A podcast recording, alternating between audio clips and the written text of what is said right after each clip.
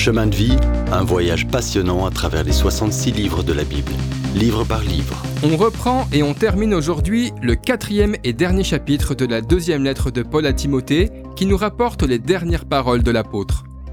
Paul s'adresse à Timothée. Il lui dit Pense à l'avenir, Timothée. Un jour, ce sera ta vie qui passera en jugement devant Jésus-Christ. Sachant cela, voici ce que tu devrais faire aujourd'hui. Ces instructions sont encore pertinentes pour notre génération. D'abord, sois toujours prêt à prêcher la parole. Prêche-la que ce soit le bon moment ou non, en tout temps. Si quelqu'un te réveille à 2 heures du matin, tu devrais pouvoir lui donner la parole de Dieu, avec conviction. Remarque que Paul ne dit pas de prêcher sur la Bible. Il ne dit pas non plus de prêcher à partir de la parole.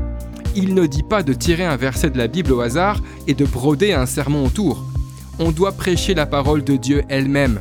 Dieu utilise sa parole dans des buts divers et variés dans notre vie, selon les besoins.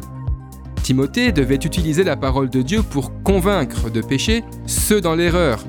Il devait l'utiliser pour reprendre les pécheurs. Il devait aussi l'utiliser pour encourager, exhorter ceux qui vivaient en harmonie avec la volonté de Dieu. Il devait exercer toutes ces activités Conviction, avertissement et exhortation très patiemment tout en instruisant. Il y a cinq impératifs dans ces versets.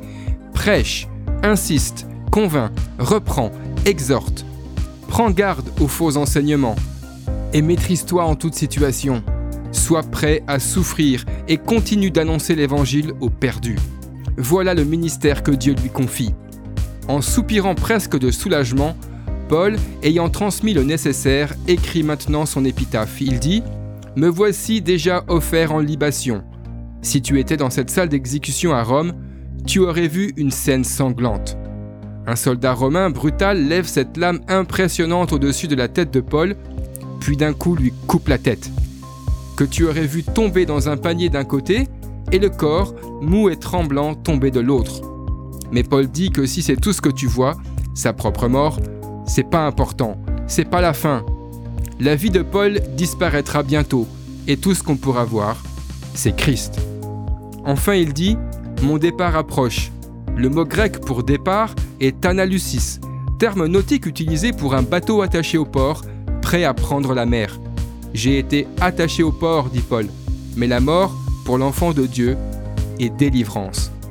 Ensuite, Paul regarde vers l'avenir où la couronne de justice m'est réservée, dit-il, la couronne pour une vie de justice. Le Seigneur, le juste juge, ne récompensera pas que Paul en ce grand jour, mais aussi tous ceux qui ont aimé, attendu et accueilli son apparition. Et maintenant, Paul sait qu'il va être transporté en sûreté au ciel. Le Seigneur me délivrera de toute œuvre mauvaise et me sauvera pour me faire entrer dans son royaume céleste à lui la gloire au siècle des siècles. Amen. Paul conclut cette lettre personnelle en demandant à Timothée de saluer leurs amis communs. L'amour et l'affection imprègnent chaque ligne. Il transmet aussi des salutations de ceux de Rome. Il répète sa demande à Timothée de s'efforcer de venir avant l'hiver. Tout cela conclut l'impressionnant chant du cygne de l'apôtre Paul. Si vous avez aimé cette rubrique et si vous voulez en entendre plus, allez sur le site ttb.twr.org ou téléchargez l'application. Retrouvez-nous aussi sur chemindevie.info.